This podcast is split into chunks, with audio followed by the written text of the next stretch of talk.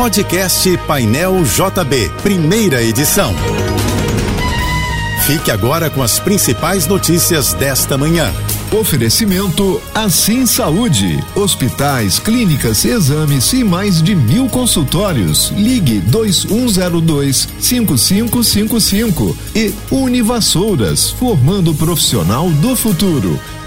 O governo do Rio divulgou o calendário de pagamentos de 2024 para os cerca de 450 mil servidores ativos, inativos e pensionistas. Como nos dois últimos anos, os vencimentos serão depositados nas contas do funcionalismo até o terceiro dia útil de cada mês.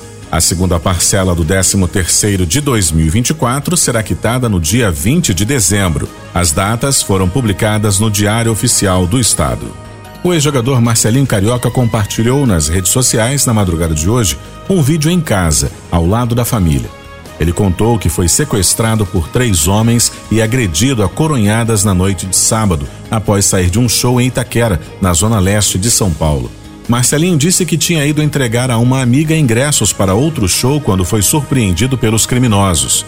O ex-atleta relatou que, no cativeiro, foi obrigado a gravar, sob a mira de uma arma, o vídeo que circulou na internet dizendo que foi sequestrado após se relacionar com uma mulher casada.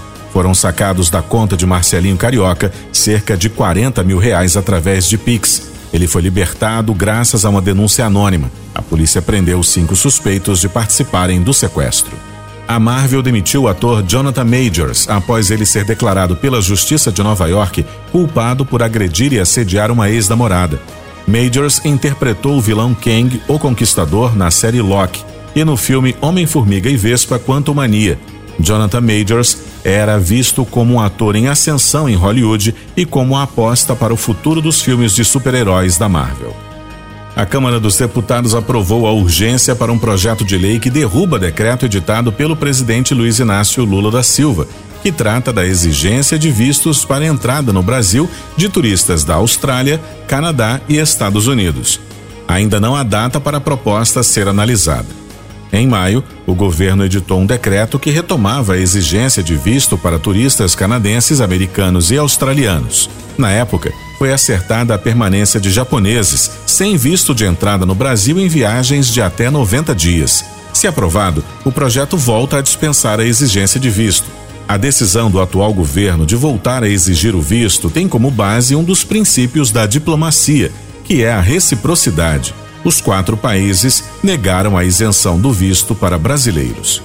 O governo da Argentina anunciou que vai suspender os programas de assistência social de quem participar de protestos com bloqueio de ruas. O aviso foi dado pela ministra do Capital Humano, Sandra Petovelo, dois dias antes da primeira manifestação após a posse de Javier Milei, o argentinazo.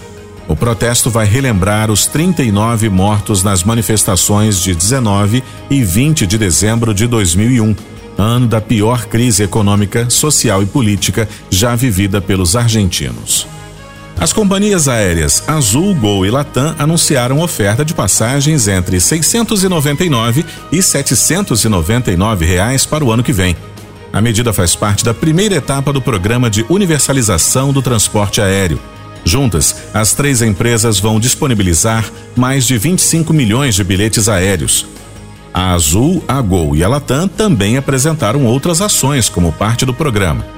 Entre as medidas anunciadas estão valores mais acessíveis para bilhetes comprados com até 14 dias de antecedência da data da viagem e oferta de tarifas mais acessíveis para compras realizadas em determinados dias da semana. As informações são da Agência Brasil. Termina amanhã o prazo para as empresas depositarem a segunda parcela do 13º salário aos trabalhadores com carteira assinada. A data limite para o pagamento da primeira parcela ou depósito único foi dia 30 de novembro. Mais de 100 pessoas morreram e centenas ficaram feridas em um terremoto que atingiu uma área montanhosa do noroeste da China. Os trabalhos de resgate estão em andamento. O tremor forçou milhares de pessoas a fugirem de suas casas e ficarem ao relento em meio a uma noite congelante, com temperaturas abaixo de zero. O terremoto danificou quase 5 mil casas e cortou os fornecimentos de água, eletricidade e transporte em algumas partes da província de Gansu, onde vivia a maior parte das vítimas. O portal da Transparência do Registro Civil, administrado pela Associação Nacional dos Registradores de Pessoas Naturais, divulgou os nomes mais registrados no estado do Rio de Janeiro neste ano de 2023. Laura e Helena lideram a lista dos nomes femininos e do lado masculino, Gael e Tel estão no topo do ranking. O portal da Transparência do Registro Civil reúne a base de dados de nascimentos, casamentos e óbitos registrados pelas unidades presentes em todas as 5.570 cidades brasileiras. Na plataforma é possível realizar buscas ano a ano em todo o território nacional, em regiões, estados e municípios.